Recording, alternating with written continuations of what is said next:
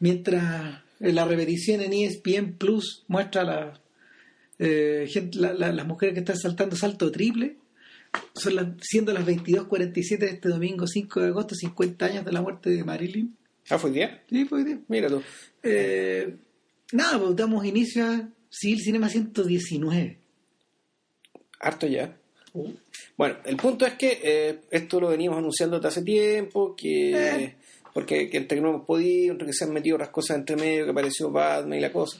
Y antes de que se nos meta, no, vamos a, a salir de aquí, digamos, del empacho y a hacer de una vez el podcast prometido sobre John Hughes. ¿Por qué John Hughes? Buena Eh, pregunta, ¿por qué John Hughes?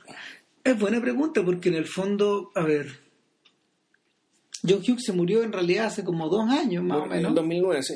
o tres años, en la época en que comenzamos a hacer este podcast. De hecho, le hicimos, creo que le hicimos una mención Ya. al, al- Hughes muere Hughes muere un poquito antes de cumplir los 60 años Eh, mira 59 ¿viste?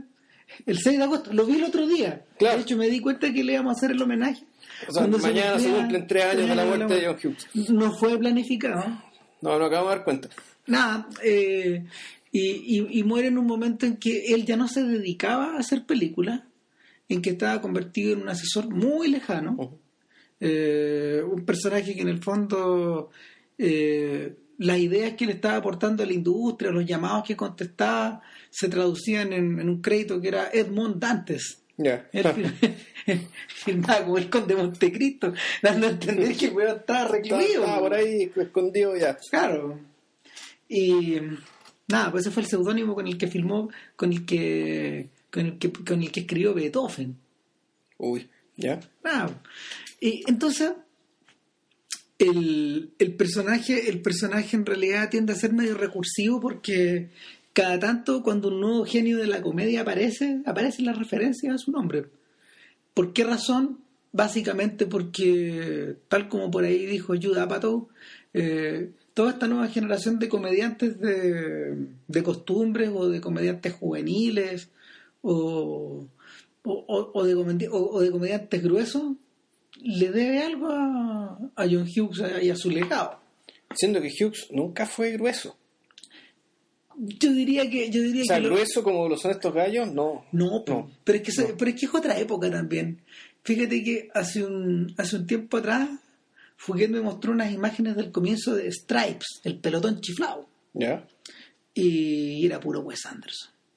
Sea, no, no me refiero al argumento mismo, sino que la puesta en escena, el- la forma en que se comportaban los actores, eh, la manera como de filmarlos en cámara. Entonces, yo mirándolo era impresionante. eh, o sea, de hecho, de hecho, Fouquet decía, mira, esto es muy Wes Anderson. ¿Por qué?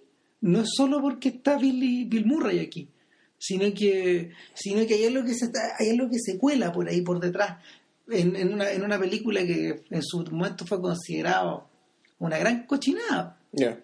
Stripes no figura en ninguna lista Sight and Sound. No, lógicamente. Bueno, ninguna película de John Hughes figura en la lista de San Anselmo. Ninguna película de John Hughes podríamos decir que es una obra maestra, en rigor. La verdad es que no, y yo creo que en el fondo eso es lo primero que podríamos decir del, del personaje. El, el personaje no está metido, a ver, en estos momentos, en estos momentos el sujeto tiene una aceptación canónica.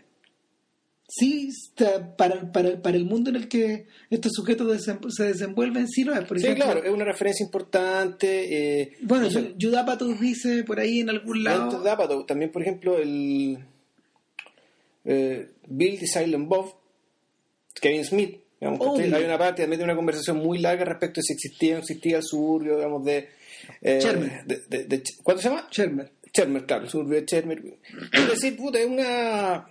a ver, por, no sé, ah, el, el- el tema, el tema de John Hughes, o sea, uno de los temas de John Hughes, naturalmente, que es el de la adolescencia eh, en cierto momento, eh, que, y que lo toca de una manera bien, bien diversa, bien, bien, bien polivalente, por decirlo así. O sea, lo toca como, como, como comedia, lo toma como casi antropología.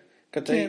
Y en algún momento lo toca muy seriamente con el Club de los Cinco, que uno puede decir que es la película donde ya el, registro, digamos, el- y el nivel de, no sé si compromiso con el tema, pero sí compromiso con los alcances de lo que es ser adolescente, eh, es donde creo que está ya más desarrollado, digamos, y, y donde se nota más conciencia.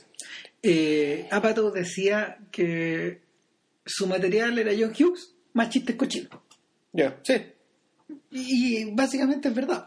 Sí, claro, o sea, la, uno, yo cuando yo vi Ciencia Loca hace poco, y la relación entre los dos amigos es la, igual- es la misma relación de, de Superbad.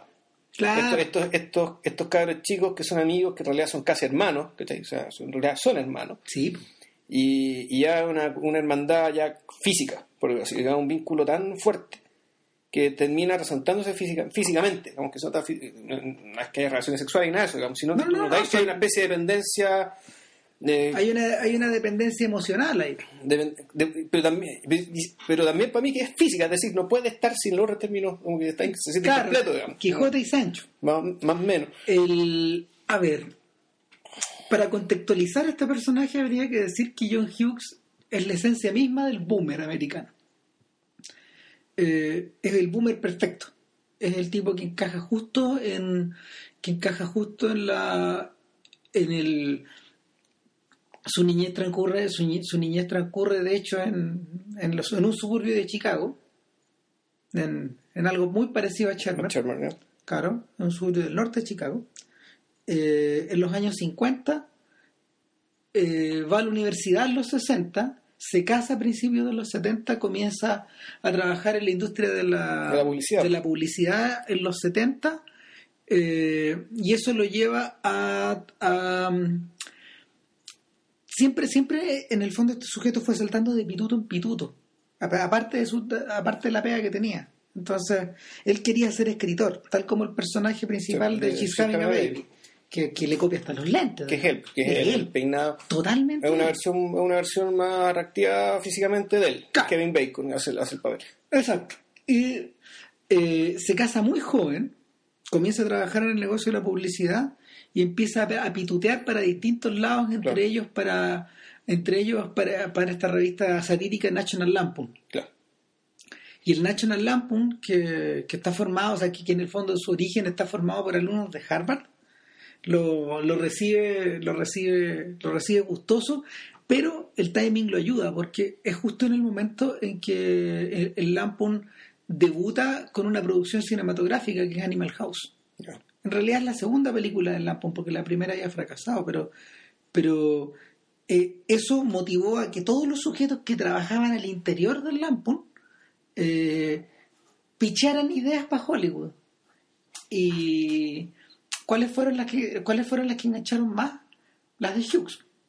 El- Animal, An- An- Animal no, House no Vacaciones. Vacations, acá. National Lampoon Vacation, esta película, este tremendo éxito de Chevy Chase, está basado de hecho en, una- en un cuento que es notable, que bájenselo, o sea, se llama Vacation 58, y es una historia desopilante de las vacaciones que De John. Hughes cuando chico. es un poco eso, porque en el fondo el, el- personaje recuerda cómo fueron las vacaciones del año 58 cuando su papá intentó llevarlos a Disneylandia. Y quedó la cagada. En el fondo, en el fondo el Disneylandia que viven es el Disneylandia en el camino. Sí, claro, es- esa es la montaña rusa, digamos. Claro, de la que nunca te bajáis. Y, y, Hughes, Hughes ahí, en- en- fíjate que en esta historia demuestra, demuestra eh, dos cosas. Uno, que en el fondo es un grafómano, porque el cuento es bien largo. Eh, en segundo lugar, que tiene esta costumbre de cuando escribe satíricamente, acumula chistes sobre chistes sobre chistes sobre chistes, pero de repente no tiene... Pero nunca fue stand-up comedian, ¿no es cierto? No, no, no, no. eso. No, este gallo, estos gallos eran. Yo diría que, yo diría que Hughes eh, generacionalmente está muy ligado a los a los ¿cómo se llama? a los guionistas de Second, de- del- del, del Second Ci- City Theater de, de Chicago, gente que estaba muy en contacto con los canadienses que después pasaron a formar parte de Saturday Night Live, O sea que, y también con los guionistas claro. de SNL. Son gente que... o sea, Hughes estaba metida en ese mundo, actuó con muchos, eh, trabajó con muchos actores de ese lote. Claro. Era, y, y el- el- era parte de la familia. Pero claro, el otro detalle es que eh, rápidamente quedó enganchado dentro de Hollywood, pero lo que decidió hacer al principio, y esto es choro, lo que decidió hacer al principio no eran otras copias de vacaciones, no eran vacaciones 2, 3, 4, Claro. 5, sino que eh, trató de llevar al cine un guion que había escrito que se llamaba Detention, detención, Ya. el Club de los es el Club de los Cinco. Aunque esa no fue la primera película que filmó. No, Claro. porque, porque la cuando los cuando los tipos vieron cuando los tipos vieron la, la obra porque en el fondo Es una obra de teatro, teatro, es una obra de teatro, sí. eh, el mismo Hughes pedaleó para atrás y recuperó, en- en un- creo que como en, un- en un- en unos cuantos días escribió el guion de Sixteen Candles, Ya.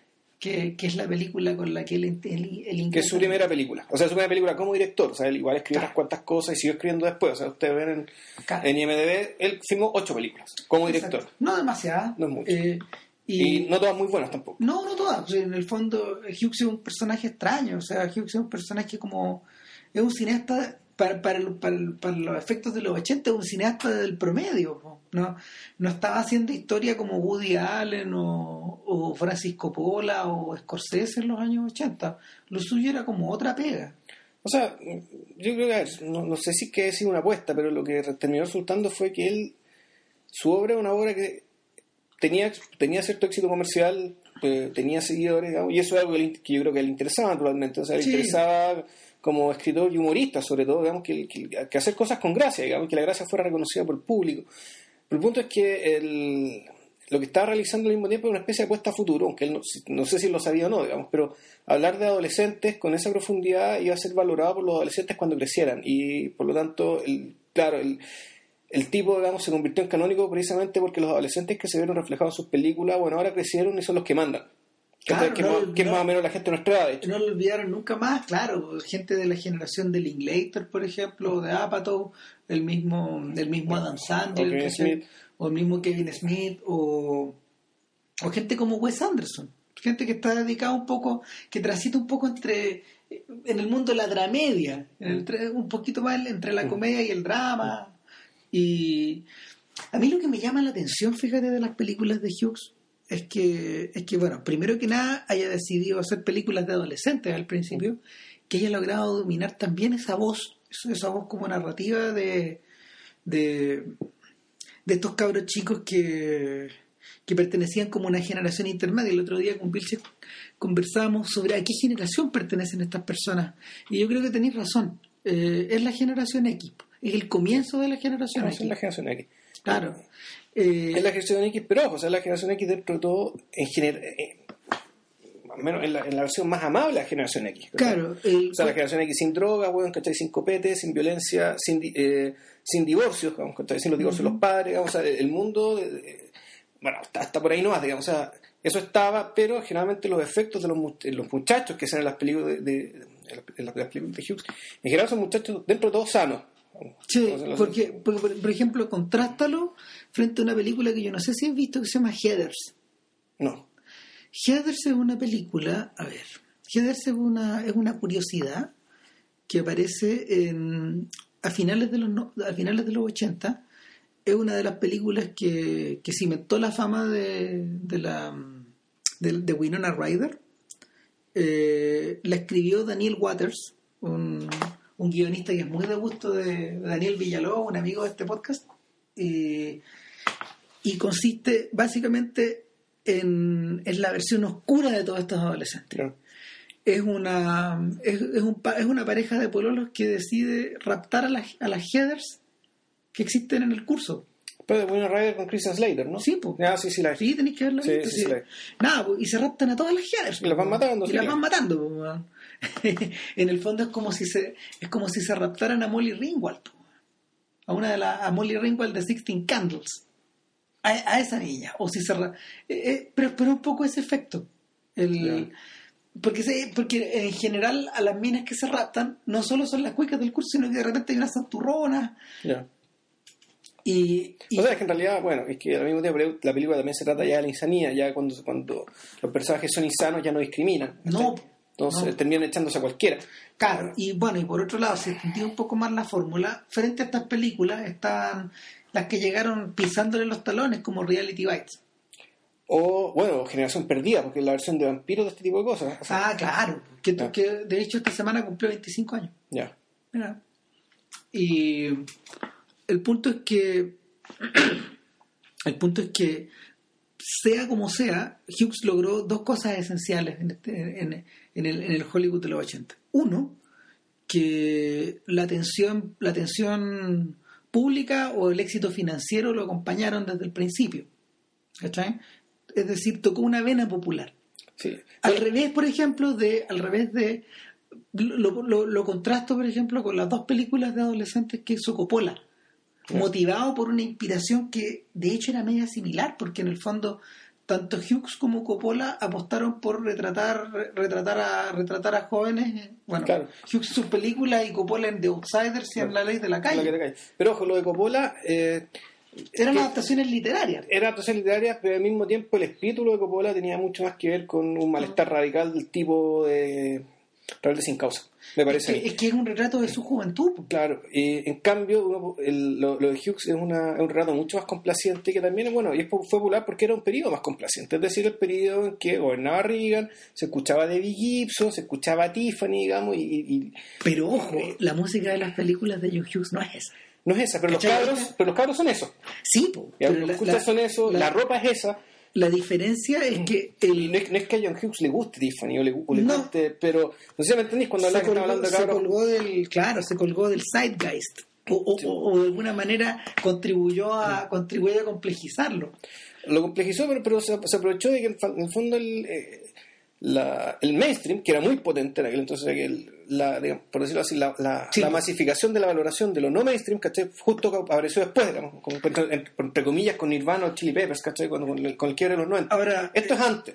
eh, en realidad pasan dos cosas también una que, que la cuando le preguntaron a John Hughes por qué eligió hacer películas de adolescentes en algún momento esto lo confesó a la revista a la, a la revista Premiere esta revista que era como la versión gringa de esta De- de la- publicación francesa Ya. que era Premier. Claro, pero curiosamente la Premier, haciendo un pequeño... Esa Premier es una, es una revista extraordinariamente bien escrita, fíjate, la, la gringa. Tanto como la francesa, que también era muy bien escrita. Era como una curiosidad, porque en el fondo estos gallos trataron de hacer una especie de Vanity Fair eh, sobre, sobre Hollywood. Ya. El asunto es que eh, él, en un número de conmemoración de los 10 años de- del Club de los Cinco, eh, él dice que optó por escribir de los adolescentes que él vio cuando llegó, cuando volvió a vivir en suburbio en sus primeros días de casado. Él observaba a estos cabros que en el fondo habían quedado. Él decía: no, yo no podía creer la forma en que estos sujetos los ha- habían sido abandonados. Habían sido. Se hablaba tan poco de ellos en, el- en la prensa, él decía. Nosotros, nos- los boomers, tuvimos tanta prensa. En cambio, estos sujetos, sobre estos sujetos no hablaba nadie. Eran una especie de personajes, eran una, eran una suerte de personajes nulificados en la sociedad. Gente que eventualmente iba a crecer, se iba a graduar, se iba a casar, pero, que so- so- y- pero sobre los cuales no había ningún discurso público. Ni siquiera para, de- eh, salvo decir que eran los hijos del divorcio americano. Claro. ¿Cachai? Entonces, eh, ¿a quién me refiero a los hijos de Don Draper? Esa es la gente. ¿Cachai? Pues, me refiero a históricamente. Esos son, los, esos son los personajes que Hughes veía revolotear a estos cabros chicos que él veía revolotear en el barrio. Y de los cuales él, por ser tan joven, se sentía muy cercano. Porque él, él- era un matrimonio que era tan joven, tenían 21 años los dos. No, Eh, no, sabes que lo dejó en Don Draper, no, no cuadra. pero sí, él, él veía estos, él veía estos cabros de, no sé, pues de 14, entre los 14 y los 20.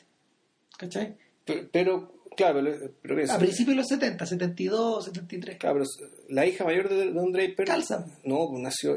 Ya, ya tenía ya tenía como cuatro años, que más, tenía como siete años para cuando empieza la serie, en 1960. O sea, yo diría que la hija, la hija de Don Draper, 17 del 70, pues. Más o menos, sí, pues. Sí, sí, calza. ya. Calza por un lado los mayores en el fondo, pero, pero ¿a qué voy? Que esa esta idea de escribir sobre los que, de, de- aquella gente sobre la que no se hablaba, de alguna manera lo, de, alguna manera el gallo la conjuró bastante bien. Y lo segundo es que en realidad, si bien no comunicaba si, si, si bien sus películas no comunicaban rebeldía o la comunicaban de una manera bastante procesada, eh, lo que sí había por detrás, la banda sonora que había por detrás, eh, sí era la, sí era la, la banda sonora selectiva. po. Estaba llena de, de piensa, en en los músicos convocados, por ejemplo, para la chica de Rosa o, o para o para Ferris Bueller. Este es desde OMD Sí. hasta The Smith. De hecho, él contribuyó al éxito de estos personajes. En eh, Estados Unidos, que eran Estados ingleses. Unidos, claro. El- era una suerte de música que en realidad... Simple Minds también.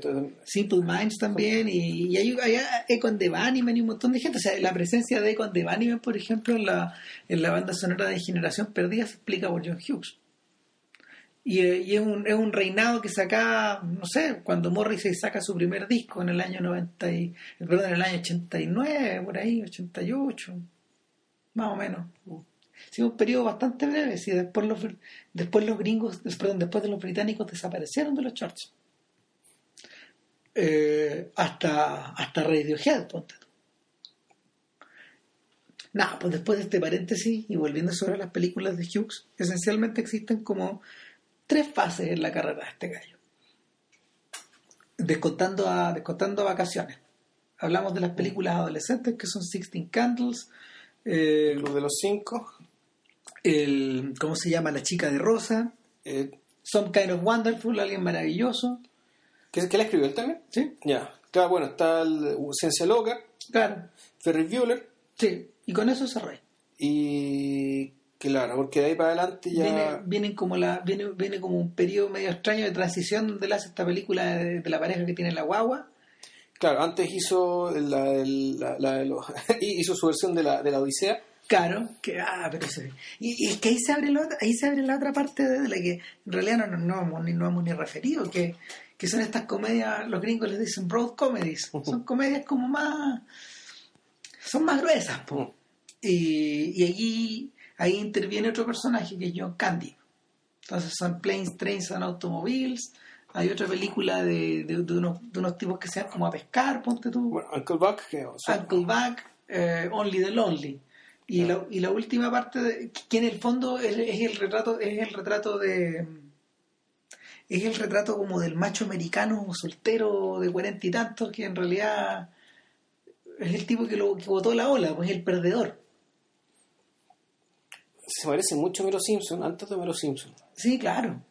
Eh, es un poco es un poco así, es un tipo eh, claro, que en realidad no tiene virtudes, salvo un buen corazón y si es que Pero y, co- y como que va adosado al personaje, no no está, él no se lo gana, ponte tú, no es como el Grinch, que su corazón se expande, ¿cachai? No, no, no, este weón se supone que tiene buen corazón. Y la última fase, la última fase en el fondo son películas satíricas, es como una vuelta al origen. Y, y ahí está, ahí están los pobres angelitos, está esta película violentísima, Dutch, de que es un pobre angelito, mi, mi pobre diablito le pusieron acá en Chile. ya. Es con Ted Bundy, weón. Sí, sí, sí, sí, sí. Claro. Bueno, está una, una- Está Curly Sue. Curly Sue, pero tú decís que en realidad más la vena será el tema del, del- eh, eh, será el slapstick, digamos, o también el tema de los niños, de volver a los, a los Eh, niños son- más chicos. Son esas dos cosas, son los hijos de estos personajes del principio. Un poco, ¿cachai? El, y, y misteriosamente la, la, la, la obra de este gallo se cierra ahí. Él, él continúa escribiendo, tal como, tal como contaban sus hijos después. El gallo continúa escribiendo un montón de. Eh, continúa escribiendo un montón de material. eh, llena una gran cantidad de cuadernos, se dedica a sacar fotos, se dedica a escribir mail kilométricos, se dedica a, a escribir microcuentos, ponte tú, un montón de cosas que no han salido publicadas. Y de tanto en tanto, de tanto en tanto, aparece aparece acreditado como Edmond Dantes, en- claro, en películas como Beethoven, ponte tú que produjo él, o, o en Made in Manhattan, esta película de Jennifer López, que fíjate que no es nada mala. Ah, ya. ¿Te acordáis? Tenéis que verla. No, la, el pasado, la, güey. la dan a cada rato, Sí, sí. El cable está lleno de estas chick flicks de mierda. Puta, que la repiten, la repiten, Claro. la repiten. weón. Y, y, y en el fondo, eh, a ti te- a uno le da la impresión. Bueno, y cometió el crimen de hacer la versión eh, gringa de los visitantes, claro. Que O sea, que, la, la- que escribió, cooperó en el guion, en la adaptación. Y el más que nada eran trabajos pagados, pagados, muy bien pagados y que en realidad Hughes no los necesitaba, lo hacía un poco por deporte y, y está, el, está el detalle que, yo creo que los hacía un poco para limpiar la cabeza. Esto es como tirar la caja en el baño. ¿cachai? Eliminar, eliminar el detritus El- que había. el- el- eliminar la basura y a ver si es que salía algo bueno, digamos. claro, si te pagan, ¿no? Sí, claro. Dicho esto, dicho esto, en realidad yo, yo le entraría el diente a las películas, a- a- yo le entraría el diente a, la, a las dos fases más interesantes de este gallo, que en el fondo son las películas adolescentes y, y el retrato de este, el retrato de este Wimpy, de este pilón, de este pilón americano. Ahora, de este Wimpy, yo no puedo decir mucho porque vi, vi solamente vi una película. Pero yo creo que basta para caracterizarlo bien, güey. Sí, pero, pero, bueno, no sé si, bueno, lo vamos a hacer, pero no va a dar para mucho, porque No. el, en, en ese sentido, canónicamente Homero Simpson se lo comió. Por cierto. O sea, una- estando en una liga parecida, se lo comió. En cambio, el, el tema adolescente, toda la otra hebra, digamos, que sigue siendo canónica, como decís tú. Es decir, hay mucha gente que quiere imitarlo, que quiere seguirlo, o sea, que lo sigue, de hecho. Mm. con más o menos éxito, pero yo creo que yo creo que ahí está, ahí está el cuento. O sea, y esto adolescente no tiene que ver solamente con el tema de la adolescencia, sino también hay un tema, hay- también hay un, hay un mérito importante respecto del, del micromundo. Del, del inventarse un micromundo, de, de darle un nombre ficticio, de Es que esa es la gracia, po. uno tiene la sensación de que, mira, una vez leyendo, una vez leyendo sobre, eh, estaba leyendo sobre cómics, estaba leyendo sobre Popeye, sobre Thimble Theater, que es el, el cómic que que Elsie Segar, que es el creador de Popeye, escribió durante como 30 años. ¿cachai? Y, y el tipo, es que el tipo que escribía hablaba de que en el fondo esto se trataba de un mundo perdido, un mundo cerrado. ¿cachai? Son, son unas especies de, son unas especies de, de Shangri-La que tú construís que en el fondo son súper coherentes, eh, como Pelotillehue, Claro. por ejemplo. ¿Cachai? Que, que, que son, son de repente incluso medios inmunes al cambio espacio-temporal o, o al de las coordenadas sociopolíticas. Sí, pero es que mira, ve- veámoslo de esta manera. Así como el Scott McCloud decía que eh, el tema de los personajes del cómic, la iconicidad servía para generar un mayor nivel de identificación. Claro. Entonces, bueno, apliquemos ese principio al espacio-tiempo. Y tenéis eso, ¿cachai? Cuando creáis un, un ico- un- una, así una iconización de un lugar, de modo que el lugar puede ser cualquier lugar. Pelotillehue. por Entonces es pelotilla. Que en realidad, bueno, dice el mito que es Copiapó.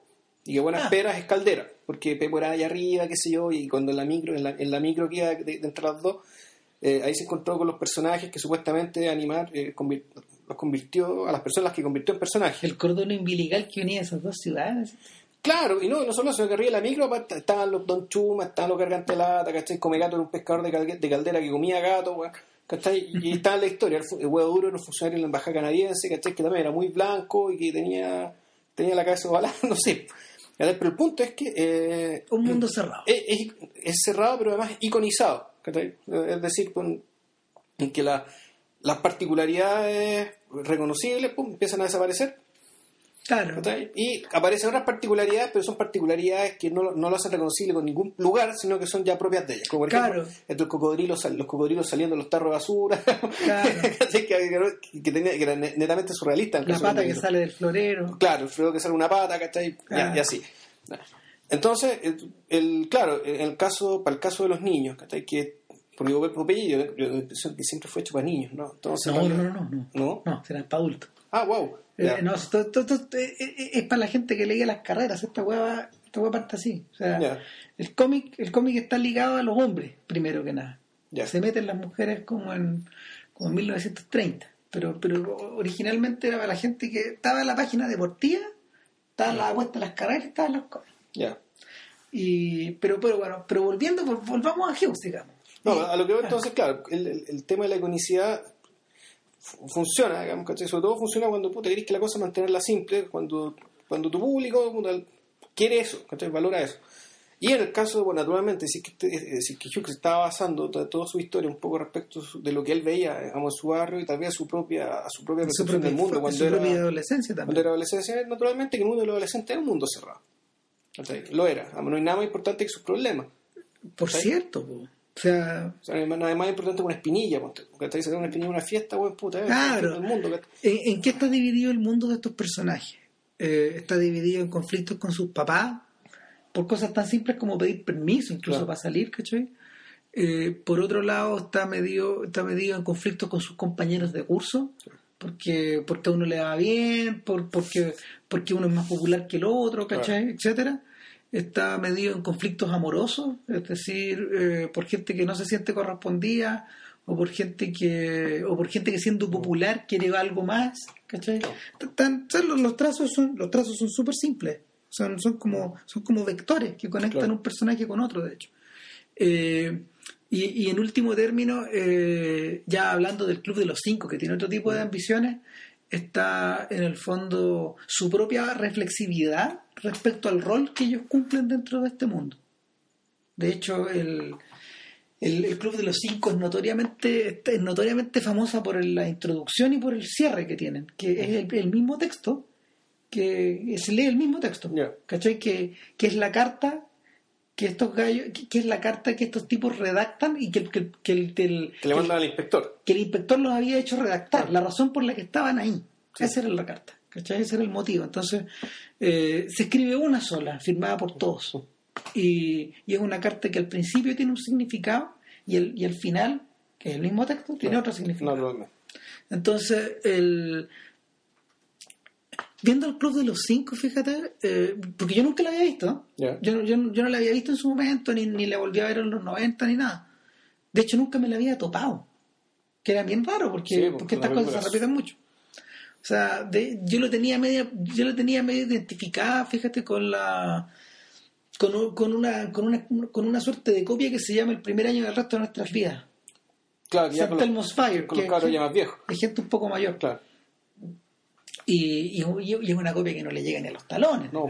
porque está hecha de otra forma. además, y son otros problemas también. O sea, Sí. es, es- es- es que otra historia. O sea, ya, ya el hecho de que sea gente que ya mayor, que está como saliendo de la universidad, ¿cachai? O sea, que la película nos hizo 10 años después de esta, ¿cachai? Se hizo casi, casi al mismo tiempo, se hizo como Cl- dos años. Claro, pero los personajes supuestamente te- deberían tener unos 10 años más que esto. O sea, andan por los 24 años, que están saliendo de la universidad, tomando decisiones, Claro. decisiones ya de vida, digamos. Claro. Compa- compartían protagonistas en algunos personajes. Creo que George Reichel era. Y creo que la. Jack Nelson. Jack Nelson, sí. Sí, salía. Pero bueno, más allá de eso, el, el punto es que al crear, al crear este universo cerrado, el gallo consiguió, consiguió que, ah, o ayudado por la iconicidad de estos personajes, eh, consi- lo- cons- consiguió pisar bien fuerte, porque en la, la- en la primera película es súper obvio que están repartidos de la misma forma que en la segunda, porque Sixteen Candles, Sixteen Candles es una película que tiene esta niña que es santurrona, que es la misma Molly Ringwald de la Claro. siguiente, de la siguiente película. Tiene, tiene este galán, tiene este galán que tiene plata, digamos, este, este, este personaje del cual ella está enamorado, que es un personaje que se vuelve a repetir en La chica de rosa. Ya. Eh, tiene Anthony Michael Hall, que, que- que en el fondo es el mismo personaje en las tres películas. Eh, no, no, no, no. O sea, no, yo- no, no, no. ¿Tú decís que no? No, porque Anthony Michael Hall en la primera es una especie de, De geek. es una especie de mosquito, un mosquito, digamos que andando vueltas, revoloteando. Es un poco, es como es- se parece, porque tuvo el personaje que hizo después eh, Gordon Levitt en las 10 cosas que ti, que igual te suena un poco también el personaje, cierto digo, personaje chesperiano, digamos, el personaje que Eh, está, ¿sabéis que es está, una especie de, bu- de bu- de bufón de la corte que anda dando vueltas haciendo chistes. está tan iconizado ese weón que en el guion y en la película le llaman The Geek, pero por- también le dicen Farmer John. Pero, pero los fanáticos de la película lo bautizaron así. No Y- tiene nombre, de Y a mí algo, algo me dice que eh, ese personaje es Hughes. O sea, que es el Hughes que se recuerda a sí mismo, o es el, o el- porque es el personaje que en realidad siempre está. Por eso El- el, el que más conoce y el personaje que puede hacer John Cryer en, en, en La chica de Rosa. Claro, el, au- aunque fíjate que cuando, cuando, ¿cómo se llama? Cuando le preguntaron a, a Matthew Broderick si qué, qué sentía respecto de Ferris Bueller, dijo, oh, no, sí, es que, que es el alter ego de John. y, y, y la misma Molly Ringwald también hablaba de la misma forma respecto a sus personajes.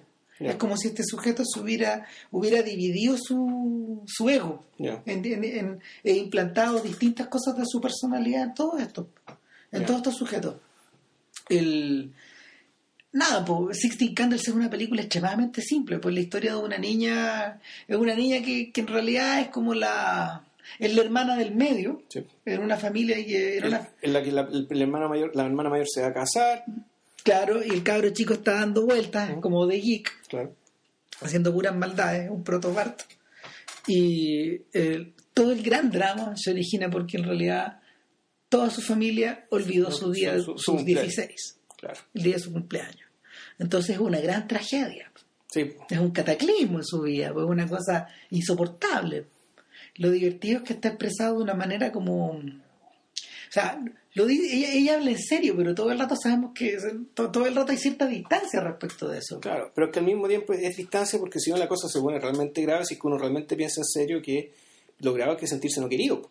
¿Cachai? Porque Claro, de eso sí. se trata la película y eso se trata de- y esa y ese es el cuento de la generación que John Hughes está retratando. O sea, de hecho, todos los personajes de Sixteen Candles se sienten no queridos. Todos. Hmm. O sea, incluyendo a John Cusack, que trata de tomar agua ahí con su cuello ortopédico. que- ¿Cachai? Todos los personajes están un poco ahí. Todos los, por to- todos los personajes, de- de- de- todos los personajes supu- supuran por la herida. Incluso el jovencito, que en realidad como que mira, como que mira a su mina, digamos, entre medio de la fiesta y todo lo demás, pero todo el rato está pensando en la otra. Ahora, yo diría, yo diría que Sixteen Candles, pese a todo lo, pese a todo lo, lo canónico en lo que se ha convertido, porque el, el esquema ha sido repetido hasta Sí. el cansancio, es como los cómics de la pequeña Lulú. Eh, se siente que es una película de trazo grueso, en cierta medida. Yo creo que eh, por todo lo sencilla que es O sea, también. que, que efectivamente es una película que no, no da para mucho en términos de Desarrolla la idea súper bien. Claro, pero la idea es eso, de los personajes no, no, no da para mucho, para mucho más niveles ni, ni para mucha su, su historia, digamos, no. Sí. Eso, digamos, lo ejecuta muy bien. La, una gracias a las películas de Hughes que además son muy económicas. Son Están filmadas muy- filmadas de forma espléndida. o sea, y muy breves, ah, muy económicas en el sentido que son muy breves, no sobra nada. Duran 93 minutos, casi todas. Y si es que, claro, otras menos incluso. Sí, y ahora el gran descubrimiento ahí es Molly Ringwald. Claro. La presencia de esta, la presencia de esta colorina que, que tiene un poco de la Olivia de Popeye, pero por otro lado tiene como una especie de lado medio romántico, medio frutillita, que, que no se va nunca de ahí. Porque bueno, tiene. La- ¿Será la expresión de la virtud, ponte tú? Y, y con ciertos rasgos de histeria, metido, metido ahí, enquist- enquistado. O sea, sí, el, el personaje tiene como un. eh, hay una, una actitud así como el. eh, como dicen en italiano, no tangeres, el no me toquen, ¿cachai? Eh, que- sí, es verdad. es una forma histeria, por decirlo así, ¿cachai? Sí, claro. Eh, Es una forma histeria, al mismo tiempo con una mirada, tiene una mirada bien soñadora. No es, no es especialmente bonita, ponte tú. Por yo no, yo la encuentro bonita. No, no, no, sí, yo también la encuentro bonita, pero no, no, pero no es la belleza clásica. Pero claro, no es despampanante. O sea, No. lo que pasa es que allá en Estados Unidos, allá pasa piola, allá es una del montón, en es una gringa más. Es una gringa más. Aquí en Chile dejaría la cagada. Eh, Con sí, dientes- sí, es una gringa más de dientes grandes. Claro. Muy pelirroja, ¿cachai? Claro. El, el personaje, el personaje eh, De hecho, hasta tiene como. Claro, o sea, tenía ese aspecto volviendo, volviendo a David Gibson, bueno, Tiffany, digamos, estas cantantes adolescentes, ¿cachai? Que eran como bien, bien ñu, ñu, ñu, bien. es, es- es la proyección que un adolescente podría haber tenido de una niña Audrey Hepburn en los 80. ¿Cachai? Y, y de hecho, ella misma, ella misma siguió fiel a ese mito. ¿Tú cachai? Que ella vivió durante todos los años 90 en París. Ya, mira tú. Porque se fue a estudiar para allá. Ya. Y nunca volvió. Ahí dejó botado el cine, ¿no? Actuó, actuó en. Me pareció verla en alguna película ya mayor, no me acuerdo. Ella actúa en King Lear de Godard. Ya. ¿Cachai? Pero bueno, el, no se ha vuelto a actuar, pero no, la actuación no es una de sus preocupaciones. Ya. Ahora, el, el personaje que sí me parece, el, el otro personaje que de verdad me parece interesante y que es un descubrimiento es el de Anthony Michael Hall. Esta idea de, esta idea de una especie de Bart Simpson. Que, que se prolonga un poco en Weird Science, con otro, con otra, Sí. con otra. Hay que ser que no es Bart Simpson, porque Bart Simpson, eh, Bart Simpson no tiene, no es un personaje que eh, no se proyecta a través de la habla, o muy poco. O sea, Ba- Ba- Ba- Bart Simpson no tiene, no tiene, no tiene líneas muy buenas, digamos, mucho más interesante por lo que hace, por las cagadas que se mandan. En cambio, el personaje de Anthony Michael Hall es un tipo que está permanentemente, digamos, puta, básicamente es como si tirara, tirara palabras, para pisar sobre ellas. Es como si él, él vomitara, el, el suelo por donde pisa. O sea, para poder, pa- pa- para poder estar en el mundo necesita hablar y sobre esas palabras eh, asentarse. El, a mí lo que me llama la atención también es que lo filmaron al cabro chico en un periodo bien breve. entre el 84 y el 86, lo, lo filman en eh, Sixteen Candles, en The Breakfast Club y en Weird Science, eh, y lo filman, lo filman justo en la puerta. Claro. Y de hecho el niño que aparece, el niño chicoco que aparece en Sí. Sixteen Candles, ya aparece más estirado y más flaco en Weird Science. Sí, po. O sea, el, el cambio físico está captado, pero justo. claro. Hay que decir que la película inter- intermedia, eh, él, ahí uno podría decir que el mismo personaje, o prácticamente el mismo personaje. O, o que un personaje intermedio. Porque el personaje de el, el- el personaje de Breakfast Club era, era bien distinto, ¿no? porque si bien era un adolescente, el mismo personaje, pero era un cerebrito, un, bueno para las matemáticas, ¿cachai? Un Una persona que- muy retraída. un tipo muy retraído que efectivamente bastante atormentado. Claro. O sea, visiblemente atormentado. Los personajes, estos otros personajes tenían un nivel de tormento, digamos, pero que él los Eh, cubría con palabras. Claro, de, de hecho, de hecho, oh, volviendo a la referencia, es lo más cercano que Hughes creó a un Platón, que es el personaje de Salminio en, en Rebelde sin causa. Una persona que observa, una persona que, que siente muchas cosas, pero que solo puede expresarlas explotando. Ya. ¿cachai? Y, y en ese sentido, en ese sentido el personaje tiene como su padre ahí en, en Platón. Eh, a su vez, si tú, si tú prolongáis la, prolongáis la comparación, el personaje que debería parecerse a Dean en, en- en The Breakfast Club, ahora ya pasando a la siguiente película, es el personaje de Emilio. Estevez, claro. Pero, pero yo siento que el personaje de, de Dean está dividido en dos, en Judd Nelson y en Emilio Estevez. Y este, este- está este tipo que está este tipo que es muy cuadrado, que, que, que está en el, El equipo del deportista de colegio, lucha que, que y- está postulando a, que está postulando una beca posiblemente, y está este otro sujeto bueno para nada, O sea, que, rebelde. que- que es Nelson. Es Nelson cuando grande, digamos, el Nelson de los Simpsons, ¿cachai? Claro. Porque Eso es. Claro, puro sacrilegio. po. es la es la revolución por la revolución. De hecho, es el, es el personaje que provoca que le- provoca que esta historia que está ambientada en una en la biblioteca del colegio en una mañana muy temprano, en un sábado muy temprano, donde estos personajes son citados a- por distintas razones a, a- ¿cómo se llama? a dejar pasar todo el día castigado, eh, provoca que esta historia vaya avanzando. Porque mientras veía la película, yo, yo le decía, yo me decía así, que, pero esto no puede, este- este- esto, re- esto de verdad es una obra de teatro. Y están hablando de cosas muy serias. Y en algún caso, en algún caso bien tensas y trágicas. Pero, pero la, la y la película no está liberada por su, por brotes de comedia, ponte tú. No, nunca. Hay una especie de, de paroxismo que, que hacen como. Como que bailan, que se pegan bailan, unas Y claro, pero hay una cuestión como que con música de fondo, como que, como que rock and rollean, ya hacen mímica, qué sé yo. Tú decís, esto está. ¿Qué- qué- Esto fue una concesión, digamos. Esto. ¿Esto es Glee? Claro, esto. Esto hubo- había que ponerlo porque había que ponerlo, digamos, pero. Pero no. No engrandece la película, digamos, no la ayuda ningún, no la, no la ayuda mucho. O sea, de- yo creo que de, yo creo que de las películas de Hughes, eh, a ver, probablemente una de las más logradas en términos como en términos conceptuales, No, pero no. yo creo que los años han pasado por encima. Pero aún así es considerado un clásico. Tú caché que esta película fue un exitazo, pero feroz. Sí, pues sí, lo que pasa es que esa película, en el fue un ex- A ver, Es todo lo exitoso que no fue Rumble Fish, que trata de cosas muy parecidas. Sí, lo- bueno, me imagino que el- la recompensa estuvo por el hecho de hacer explícito bien aquello que todo el mundo sabía, de lo que no se gustaba hablar o que se hablaba mal, digamos, que es el tema esto de la, de la lucha, entre comillas, la lucha de clases, digamos, dentro del colegio. Claro, o sea, la, la- la- el patio y el, el patio del colegio y los pasillos de la, del, del colegio están presentados como un campo de batalla al principio. O sea, es un campo de batalla. Sí, pues. donde hay trampas, donde hay, donde hay minas escondidas que pueden explotar en cualquier momento, ¿cachai? Y, y en el fondo la, la, mm, la explosión se produce en un momento donde debería, en un momento que debería estar reservado a la constricción. Precisamente, pues. Claro, ahora la explosión, ¿por qué se produce? Porque juntaste las clases. Exacto. Ese es el tema. Porque juntaste las clases en un momento en el cual no hay nadie más que los viera. ¿Por qué? Porque básicamente el comportamiento de las clases dentro del colegio, que la popular, que el no popular, que el deportista, que el El científico, intelectual. claro, que, el, que, el- que la mina, que, el- Que la mina rara. que la mina rara, que la weirdo, digamos, y que el, y que el, el derechamente marginal.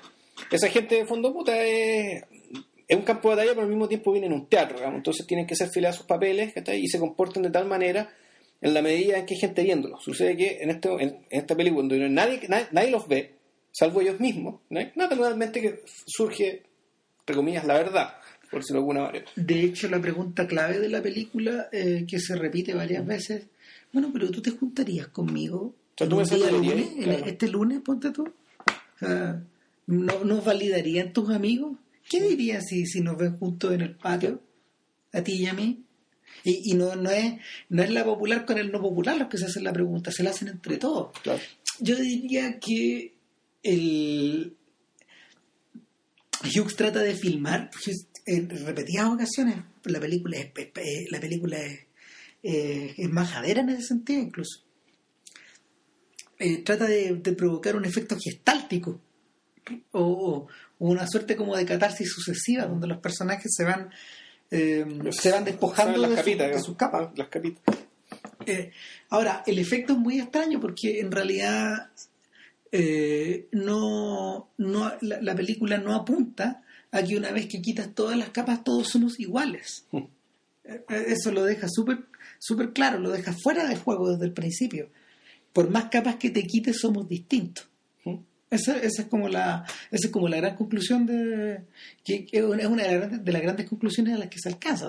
O sea, pero si la lógica es, eh, o sea, que son, son dos conclusiones. Una, eh, somos iguales en dignidad y derechos, ahí, sí, que somos iguales. Y somos distintos, somos distintos en todo lo demás, y bienvenido que así sea, y, y, lo más importante es que no, claro, no, no hay jerarquía válida aquí. O sea, la jerarquía que sea por válida dentro del colegio, nosotros sabemos que es mentira, que es una impostura, y que, y que eh, viviríamos, viviríamos mejor, O sea, y seríamos tendríamos una, adolescencia más tranquila si es que efectivamente nos moviera el principio de la fraternidad.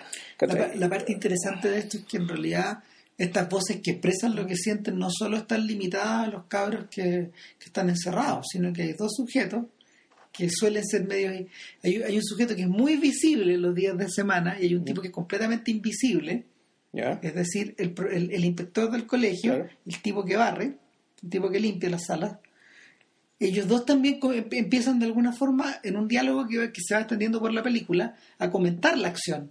Son, son, como, son como los viejos de los Muppets, que toman un poco de distancia respecto a la cuestión y uno cuestiona al otro. Claro, ahora yo no me acuerdo, yo esta película la vi hace muchos años y fíjate que eh, las grandes líneas de la película las tengo, las recuerdo clarísimas, y pero hay detalles que no, que, no recuerdo y hay líneas, y hay ciertas líneas de preocupación que no recuerdo si es que están consideradas, que es que en rigor la, la estratificación de clases, digamos, que se da dentro de los colegios. naturalmente que refleja las estratificaciones del mundo adulto, pero no sé si la película se hace cargo de eso. No. Pero no, me acuerdo. no, no, la película no está centrada en eso. O sea, volvemos a la idea del mundo cerrado. Este es un combate que se libra aquí adentro. De hecho, el mundo, el mundo de afuera está aportado por las dos personas mayores.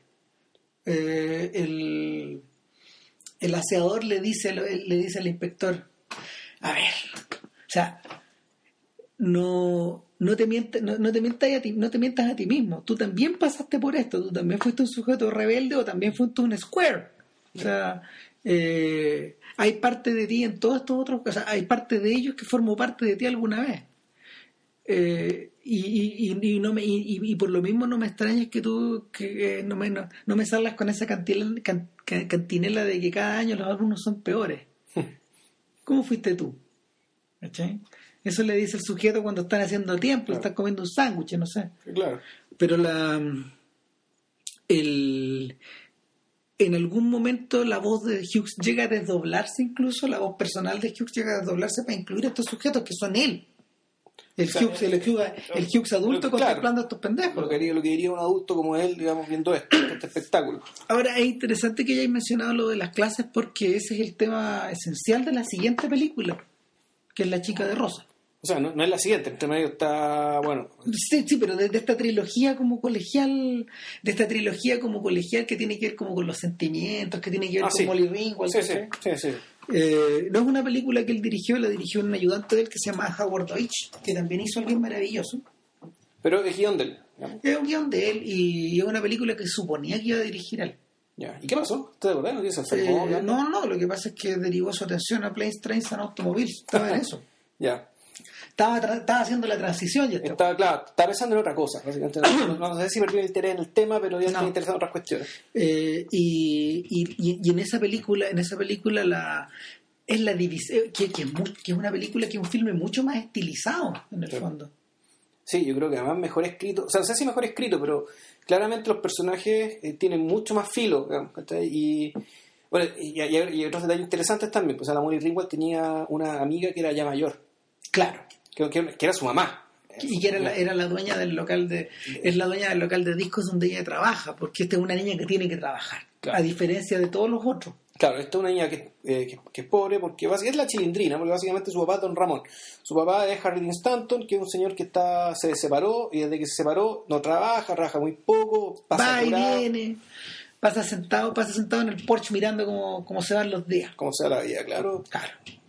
Y el Y ella, eh, ella es una niña ella es una niña que tiene una sensibilidad muy desarrollada que, que claramente pinta como para modista para diseñadora claro, ella, ella diseña su propia ropa y, compra puras cosas usadas. y como te la muestra, y como te la muestra básicamente un ejemplo de resiliencia, es decir, ella es, es una flor en el desierto, ella puta, Claro. saca maravillas de la nada. ahora es un personaje que al mismo tiempo por esa misma razón eh, en este mundo de cosas nuevas o en este mundo de cosas desechables se ve muy extraño y el, y el único personaje que es como amigo de ella finalmente es un Es- freak igual que Es ella un bricoleur, más o menos, igual que él, que, que John Cryer que John Cryer. ¿qué hace de John Cryer? que hace John Cryer, hace de Alan, más o menos. Sí, Claro. igual de inadecuado, igual de... No sé si gay, digamos, pero... Pero, pero si la película se hiciera hoy, eh, cabe dentro de las posibilidades de Sí. que el personaje podría ser gay, ¿cachai? Claro, El amigo. sí. Pero, pero en el fondo es, es un sujeto que también es un poco deudor de, de, de, de The Kid, del personaje de, de- del joven Jerry Lewis. ¿cachai? Claro. Pero, pero sigue la cuerda básicamente del, del Anthony Michael Hall de, de Six Candles. Él, eh, es, es él. Bueno, ¿y cuál es, la, cuál es la estructura? Es media parecida a la de Sixteen Candles. Ella está enamorada de un chico rico que, que, que es Andrew McCarthy. Andrew McCarthy. que es un sujeto que está bastante centrado, que es muy parecido al otro. Sí. Es un sujeto que está, que está bastante centrado, que tiene unos papás muy millonarios, que es una persona que vive más o menos sola. Sí, No. Los papás nunca están. Nunca se ven. no se les ve. Eh, pero que por otro lado tiene, tiene, a, su la- tiene a su lado a, una, a, a James Spader. Ahora, James Spader es el, ya el millonario que ya... Lo que pasa es que, claro, el personaje de Andrew McCarthy es un, tipo con plata, bien centrado, digamos. Pero... En cierta medida es el príncipe azul, pero en realidad no encaja dentro de ese molde. No, en realidad uno puede- yo, yo diría que básicamente es un burgués virtuoso, digamos, versus el personaje James Spader que es un burgués cargado de aristócrata, como Alex de aristócrata con forma de hablar, aristócrata así como pomposo, oh, Claro. oh, oh. Y, y- y- y, y- que además y que es, y que es depositario de los valores de, de, de- de- de- puros valores en decadencia. Claro, una- una- un- sí, porque y, y hay que, porque no sé, la aristocracia en general, en general los verdaderos aristócratas son gente que, que sabe comportarse muy bien con las personas de, de las otras clases, digamos, y Claro. son capaces de hacerlos sentir muy cómodos. Este sujeto es incapaz. Este sujeto es un tipo, claro, un, como Ale de, de- con, con poses, un aristócrata, ¿cachai? Pero en realidad es un tipo bien, bien torpe. Eh, de hecho, a él le gusta la Molly Ringwald. Y eso quiere decir que el tipo no es estúpido, ¿cachai? No, No, pero no tiene. no- no- pero dentro, dentro del mono que él pinta en el colegio no tiene forma de acercarse. No tiene forma de acercarse a ella de modo que ella vea algo bueno en él. Claro. Pero porque al tipo le, le gusta, le interesa, digamos. O sea, la, la atrae, porque efectivamente ella es un pájaro muy raro. Ah, Es singular. de hecho, es la única junto con Cryer son los únicos que se ven distintos. Mm. O sea, de- dentro de los Sí. adolescentes. Y nada, po, el, e- e- esta misma estructura de alguna forma se prolonga en alguien maravilloso. Que esa película sí que la vimos hace muchos años. Yo no la, Yo no, yo no la he visto, hecho. Eh, Yo, yo la- sí, yo sí la- sé que existe porque mucha gente me la comentaba, sobre todo mis primas, qué sé yo, o sea, gente de mi edad, pero mujeres las vieron todas. Claro, el, Un- un- un- en, uno- esa, en esa época, fíjate que la alguien gente- que nació varón no ve una película con ese nombre, con ese título. yo la vi porque la recomendaron en el weekend en esos años, imagínate. Ah, Y la, la, la película es muy sencilla, pues la historia es la misma historia de la chica de rosa, pero invertida. solo que el colo- ahora un colorín que es Eh, es Eric claro, Stoltz. ¿no? Eric Stoltz es el colorín, que, que es un sujeto que pololea con Lea Thompson y cuya mejor amiga es Mary Stuart Masterson. ya. la chica de la chica rusia de los tomates verdes fritos. Entonces, la película es un balancín que donde, donde el espectador es invitado a identificarse obviamente con Mary Stuart Masterson. Esta niña que es como que también es diferente, pero que eh, mira, curioso, si John Cryer se inclina para el lado, si, si, si John Cryer in- incluye elementos que, que diría podría ser considerados gay, de- dentro de la cultura gay, ¿cachai? Partiendo, no sé, por la forma de vestirse, los sombreros que usa, la música que escucha, que en el fondo era, era estaba muy orientada como, al- como, como a, la, como a la, la segunda ola del New Wave británico, etcétera. Eh, eh, el personaje de ella es un marimacho. Bueno, Es el, ser el mismo personaje de Tomate Verde. Claro, que es el mismo personaje, es una niña, es una niña muy delgada, muy flaca, que se viste, que se viste con pantalones y con camisetas, ¿cachai? Y que, y que no tiene, que no tiene los atributos de la feminidad que supone que tiene esta otra chiquilla, Ya. ¿cachai?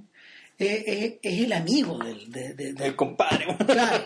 Y este weón nunca Claro. la ha visto de otra forma. Y esa es como un poco la tragedia. La tragedia de ella, en el fondo son dos películas, son dos películas siamesas. ya. ¿Cachai? Y ahora, dentro de ese esquema, la que sí se destaca y la que sí no funciona eh, dentro de esta clasificación es Ferris Bueller.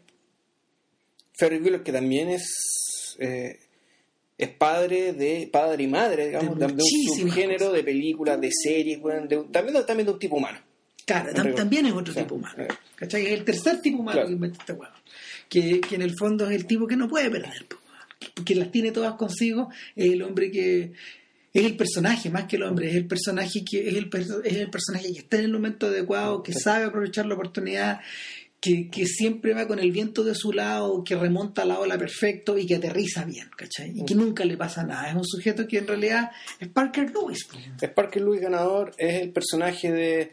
yo Me acuerdo, o sea, este, este personaje, el, el Justin Long, de la película del, de- del tipo que inventó la universidad. Ponte tú.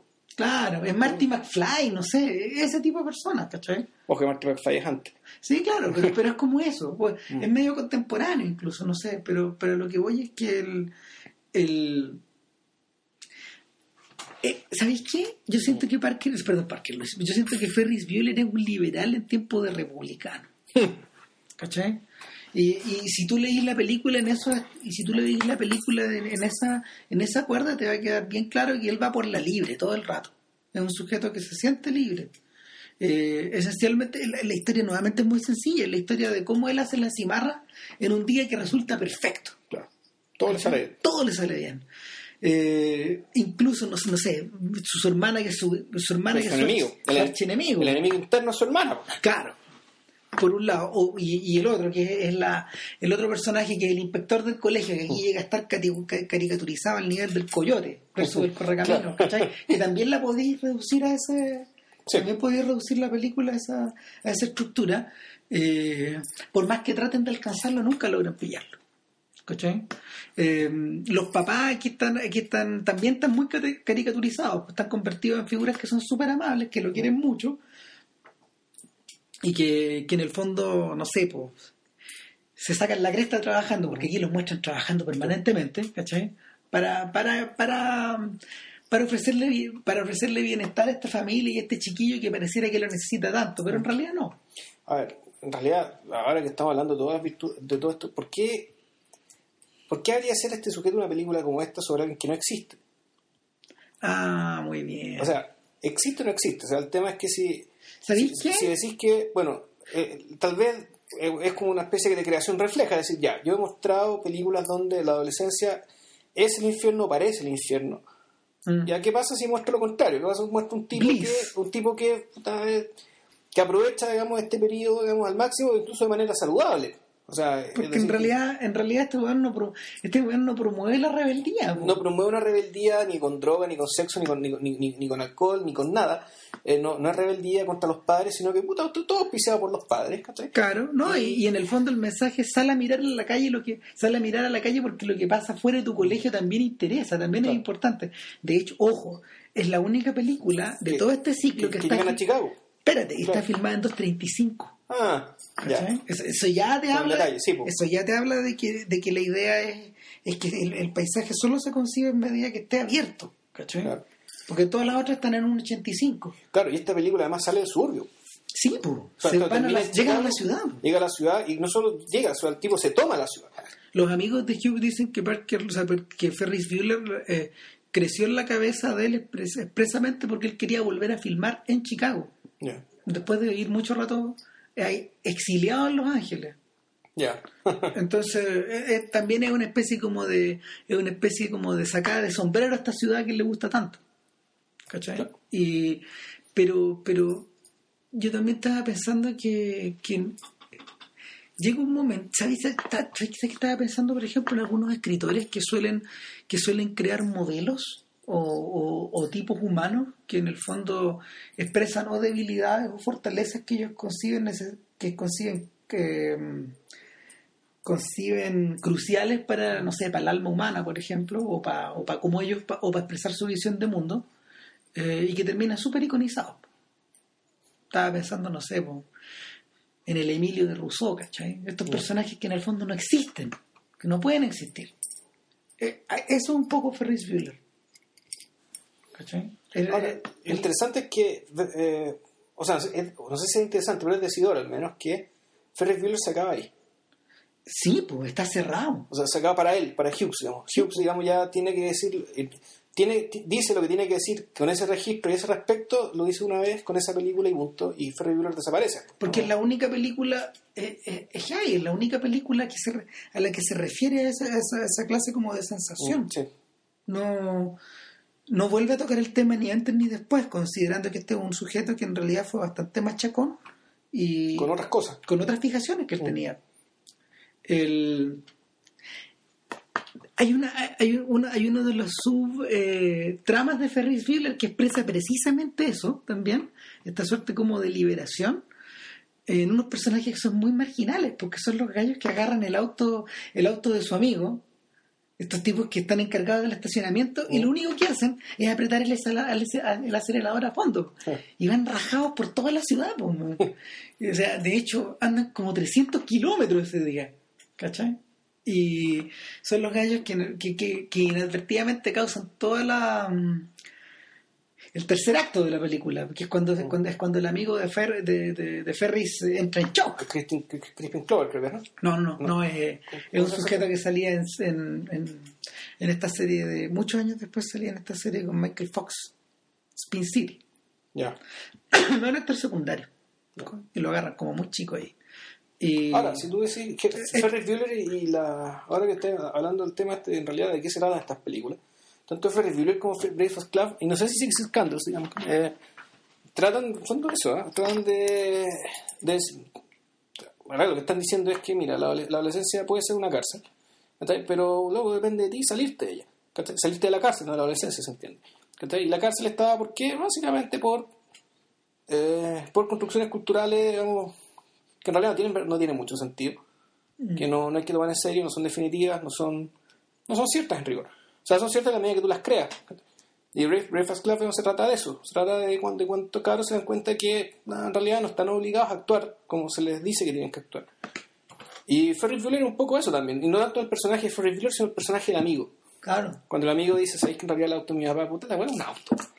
¿Cachai? Es un auto, hijo, o sea, ¿qué, qué tanta weá? De ahí veo cómo le explico esta weá. De ahí de ahí a la mierda, ¿qué tanto? ¿cachai? Si hay cosas más importantes y, y- y en, en último término, el crecimiento precisamente consiste en eso, digamos, en darse cuenta qué es lo importante y qué es lo no importante. Ferris no cambia nunca. Lo, No. Todos los lo que, lo que cambian son todos Todo los lo que que está están alrededor, a su alrededor. Para bien o para mal, digamos. Claro, en ese, en ese sentido, Ferris es una especie, claro, es un factor de cambio, digamos, ¿cachai? O lo que, Es un lo que catalizador. son- una fuerza en la naturaleza digamos, que ocurre y no cambia porque él es así. Entonces, lo interesante, pues hay que fijarse, bueno, eh, lo divertido es lo que le pasa a él, digamos, pero lo interesante es lo que le pasa a los demás. Eh, Al- alguien hacía notar que a Hughes le gustaba hacer películas que tuvieran, o tenía esta idea en algunas películas de circunscribirse a periodos de tiempo súper apretados. Sixteen Candles transcurre como en un día Es y un medio. día y medio, sí. Eh, Ferris Bueller es un, es Es un como- día. es un día, son como 10 horas. Sí, tú. no, en realidad es unidad, es un- unidad aristotélica perfecta. Mm, Un día, un lugar, un, un feta completo, un hecho completo. claro, y, y, el, y lo mismo pasa en Breakfast Club. Breakfast Club también es un día. Claro. En, en las otras no, pues las- en, en- en La Chica de Rosa no es así. Pink no, son no tienen unas cuantas semanas. digamos. Claro, no tienen esa estructura, pero, pero por lo menos en estas otras tres sí está súper apretada esa idea. En mi pobre angelito también, Sí. súper apretado. Un día. ¿Cachai? Eh, el- es el momento en que el cabro chico está perdido, donde nadie sabe dónde está. Sí. Sí, que me gustaría comentar ahora la película que, autobiográfica que hizo, la de Mm. She's Having a Baby, donde, porque bueno, es una película donde básicamente él se presenta a sí mismo. Creo yo el objetivo de él es, es, es decir, bueno, este soy yo, ¿no? estos son los problemas que me he enfrentado, estas son las razones por las que las tomé, las decisiones que tomé eh, respecto a mi vida. Esta y- es una película que está organizada también en torno a un periodo de tiempo súper restringido, que es un año. Es el periodo que pasa entre, entre el día de su matrimonio y el nacimiento de la guagua. Pero sí que me da la impresión de que pasa más tiempo. Porque pasan muchas cosas en términos profesionales, mudanzas y cosas, de repente me- se me ocurre que pasa. Da la impresión de que pasa más. Ahora, si el guion dice que es un año, bueno, en un Pero año es como no- eso, es como una... No, no, pues es más. Porque ¿Tiene que ser más? Es más porque, acu- acuérdate que llega un momento en que este tipo, este tipo se casa y después lo viene a visitar su amigo, el Alan Baldwin. Alec Vince. Vaughn, el prototipo de Vince Vaughn. Vince que digamos que está ya... Ah. Pero decían, pero puta, lo dejan que se quede, porque hace dos años que no lo veo. ¿Verdad? ¿Cachai? O sea, pasó, no, se pasó harto tiempo, que cuando este, se casó muy joven, hay que haber pasado por lo menos 5 o 7 años. Entre que, al- de la película, no en la vida real de él. A mí lo que me interesó, eh, o sea, a mí me gustó la película, digamos, como... Fue un como fracaso. Me imagino. Es una película que en realidad no, no había un horizonte claro de cómo venderla. No, pues John Hughes creo que todavía no era tan importante. O sea, yo no sé si el público de él estaba tan preocupado de quién era John Hughes, sino que. No, yo creo que, yo creo que el- el- para él era el paso lógico, ¿cachai? Mm. Pero, él- para moverse de estas películas adolescentes, pero el, el público al cual se, se dirigía, la gente suele pedir más de lo mismo. Sí. Piensa en Batman 3. Claro. ¿Cachai? Entonces la, la gente suele tiene expectativas respecto a ciertas cosas y por ello por ello este tipo se hubiera quedado haciendo estas películas adolescentes para siempre. Claro. No, pero él, él hizo otra cosa, hizo una historia ya de. volvemos, es una historia de crecimiento. O sea, eh, ahora que la historia, de ahora la historia de crecimiento de él. Claro. O sea, de cuando él, de a poco, medio perdido, es un tipo que siempre tuvo la cabeza dentro de todo bien puesta. Siempre tomó la, la decisión de un, un regular guy, digamos, que se casa, que trabaja, que tenía ciertas ambiciones, pero tiene que trabajar en la publicidad para parar la olla, para lidiar contra los papás, los, los papás y sobre todo los suegros, que le exigían que le exigían un mayor estándar de, de vida material, digamos. Puta, eh, quejándose, desde se quejan y se quejan y se quejan y se quejan, de puta, el infierno, pues. Sí que trata de ver los pocos. Para mí lo que me llamó la atención de esa película fue es una escena que un- una escena musical bien rara que está que es cuando el tipo está, está en el jardín y empieza a ver a sus vecinos con- cortando el pasto y de repente se hace hacerme una coreografía donde todos los vecinos con, hacen ahí con su y con un musical y se cruzan y hacen bailes con, su, con, con sus podadoras, sus cortadores de pasto. Y, y Una claro, secuencia que fíjate que Steve Martin pirateó después para el comienzo de la historia. Ya. Claro, ahora, ¿por qué esta esa escena? Yo creo que es porque en esa escena, y volvemos a la idea del microcosmos, ¿cachai? Eh, John Hughes te quiere decir que en ese momento de su vida se dio cuenta que el material de su ficción tenía que estar ahí, ¿ya? en el barrio, en el suburbio, digamos, los vecinos, digamos, en la, en la calle, digamos, en, la- en las calles en las que él vivía, que eran calles de suburbios, de cul-de-sac, digamos, no, son, no son Claro, de calles que no son exactamente identificables, donde una esquina puede equivaler a otra, para una gente que para, para el que no vive ahí. Y si es que hay esquinas, ¿cachai? Porque hay algunos suburbios que son con cul-de-sac, es decir, calles que así como que se dan vueltas, entonces las calles curvas, no sé, donde- porque inclu- incluso las esquinas tienen cierta entidad, ¿cachai? Pero cuando ya está hay curvas perpetuas, hay callejones que se dan vueltas y eso ya efectivamente todo indistinguible. Mm. Entonces, eh, Para los, perdón, para los que, para los que vean Breaking Bad, eh, en Breaking Bad también está esta misma idea. También está esta misma idea de que en realidad eh, no está muy claro el momento en que en que el living de tu casa se transforma en el patio y se transforma en la esquina del frente. Es una especie de continuo extraño que equivale. Sí. Sí, y claro, y, la película trata de hacerse cargo de distintos temas jodidos de la, de la adultez, por ejemplo, la, posibilidad del adulterio, por ejemplo. ¿Cachai? O hay una escena bien torpe del tipo cargando una guagua eh, en medio de, una agencia de modelos, donde está lleno de mujeres que lo miran. Una escena que, que, que no se entiende, y, este- y el tipo no supo cómo resolverla, ¿no? La, la, la película tiene hartos pasos en falso. ¿Verdad? Pero bueno, eh, se valora en términos de que, eh, de, de que esto que está contando el tipo es verdad. ¿verdad? Y, y las sensaciones involucradas detrás, digamos, son, son sensaciones súper creíbles digamos, y súper reconocibles para alguien que más o menos ha pasado por cosas parecidas. ¿Será porque eh, esta, esta, esta cosa media impar que tiene, será porque para esa época el mismo Hughes ya estaba en otra? En realidad es muy raro saber para qué hizo esta película, porque esta película no se parece. O sea, lo único que tiene eh, en común con la historia de adolescentes es que efectivamente es una historia de crecimiento, es decir, una historia de el crecimiento entendido como el cambio de las prioridades, o al menos una comprensión mayor de qué es lo importante y qué es lo que no. Eh, pero efectivamente, al igual que Ferris Bueller, esta es una película que también queda ahí. Esta hebra, al menos la- las películas que dirigió, no sé si las que escribió o no, eh, esto quedó ahí. Contó la historia cuando nace su primer hijo, era muy punto.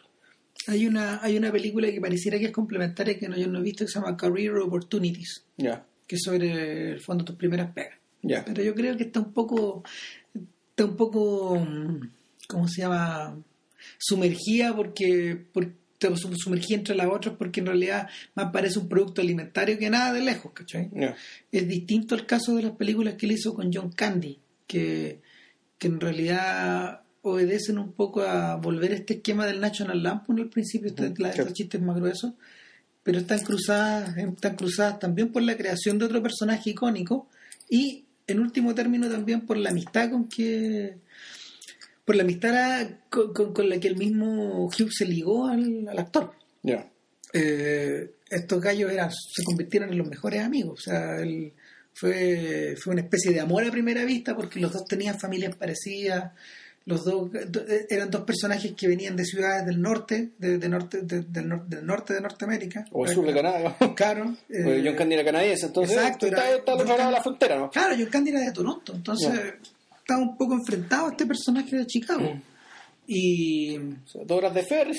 más o menos entonces es eh, claro y, y el humor de estos gallos el humor de estos gallos encajaba y obviamente se hicieron muy amigos eh, Hugh se compró un rancho al frente del rancho de Candy ponte tú, y, y el día en que muere John Candy John Hughes se deja Hollywood.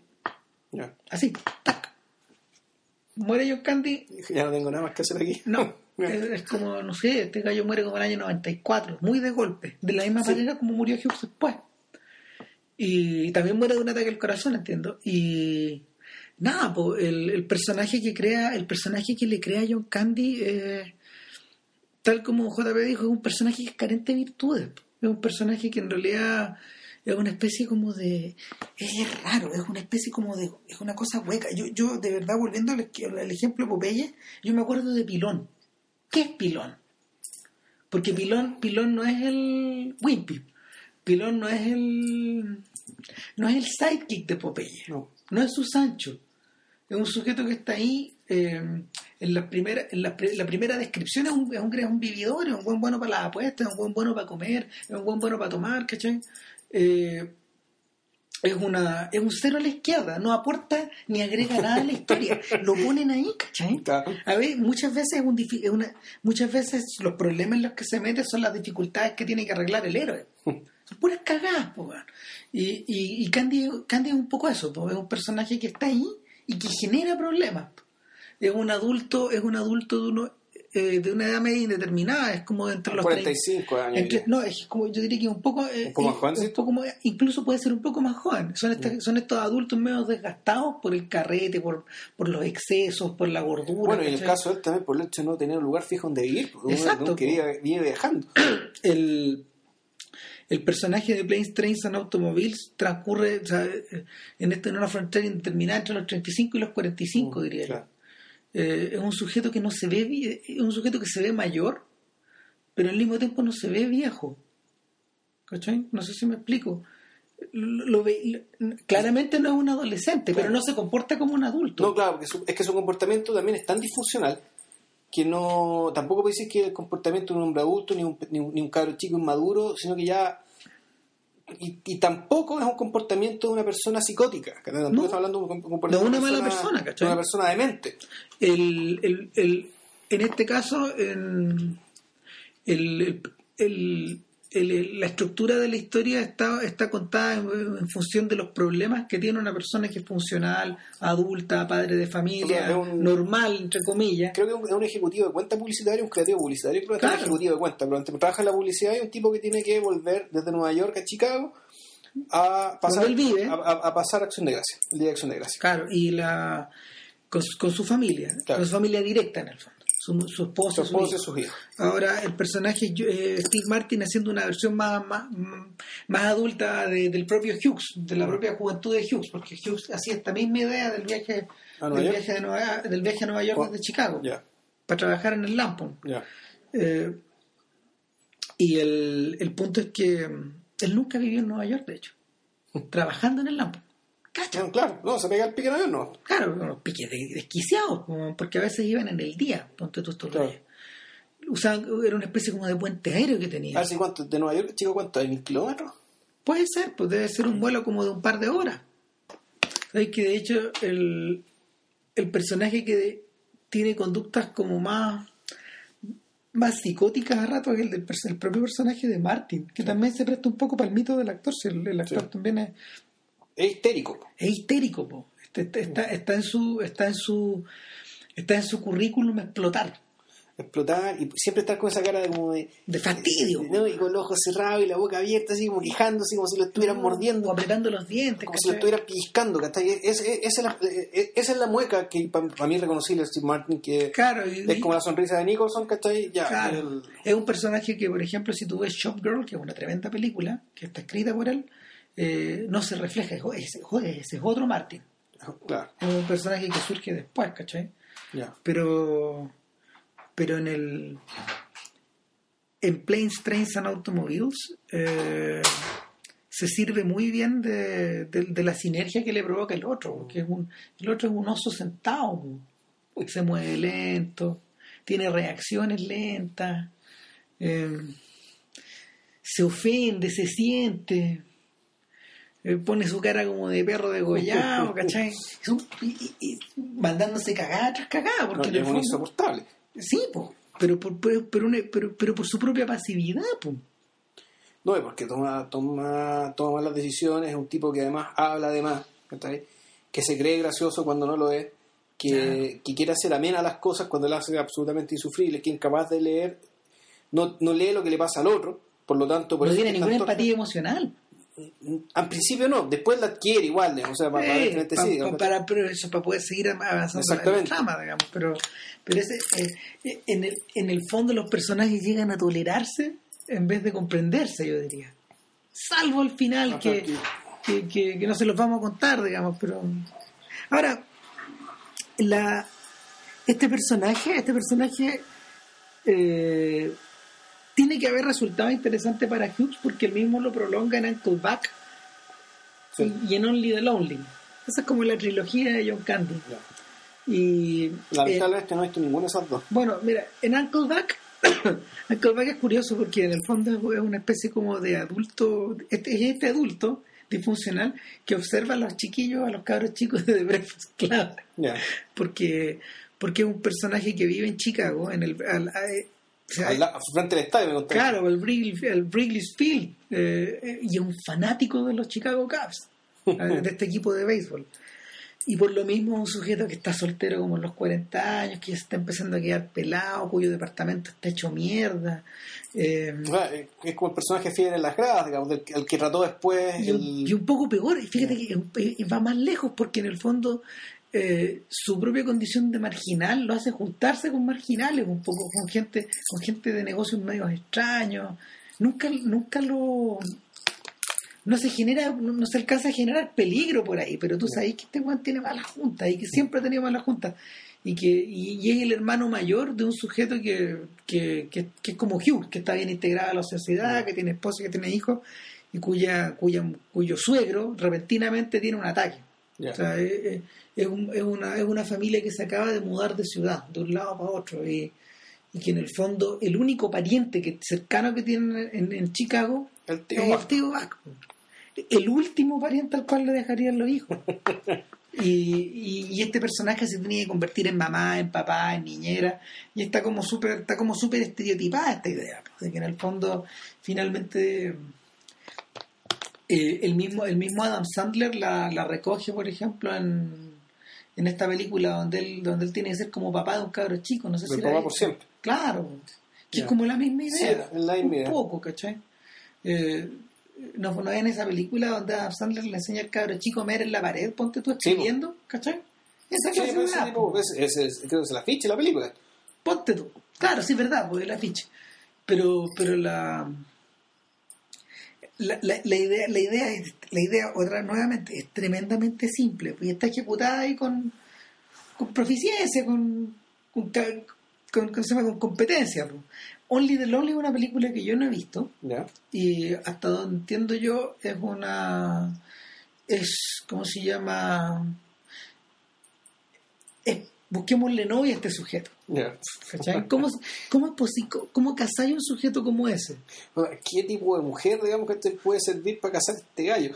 claro po. y es, es divertido porque el dentro del elenco está presente Morino Jara la protagonista de Hughes escribió un papel para ella y se lo mandó a su agente sabiendo que ella estaba retirada. Y ella aceptó hacerlo. Salió del retiro para hacerle todo. Pero es divertido porque ella hace como de la abuela, ponte tú, entiendo. Y, y si tú lo trans... A ver, espera, espera, espera, ¿es con Alicidi? Eh, creo que sí, po. Alicidi es la tipa Es que- la, es la, es la novia del, del tío Vaca que, que este tipo creo que es un Paco, ¿no? Sí, creo que sí. Ya, yo me la he topado, me la he topado, Ya, no- nunca la he podido ver entera. Ya, ya, ya, ya. Nada, pues, sí que es irlandés, porque esta señora Colorini, sé yo. Claro. Ya. Y, y, y da la curiosidad de que ella es la protagonista de, de The Quiet Man. Sí. una película nuevamente sobre una persona una persona mayor, ¿cachai? Que le están buscando mujer y se busca esta mujer difícil, bla, bla, bla. Nuevamente esta idea, yo creo que yo creo que algo, algo en la cabeza de Hughes hizo clic para que para que la Ojara apareciera en esta cosa, digamos, como una suerte de referencia extraña. Ahora es interesante que después de eso como que se le apaga un poco la el ánimo a, a Hughes para, para continuar en esta en esta misma beta y el mismo Candy desaparece, continúa como actor secundario en las historias, en las películas, pero haciendo pequeños cameos nomás. ya. Y, y toma y toma toma ¿cómo se llama? toma asiento toma asiento preferencial el niño. Ahí, Claro. de ahí para adelante. Hay Carly Sue, Home Alone. Y, y Tachi y todas esas weas. Y, pero es curioso, es curioso porque la presencia del niño, a ver, es un, pequeño demonio. Mm, sí, a ver, de partida el niño, eh, efectivamente el niño,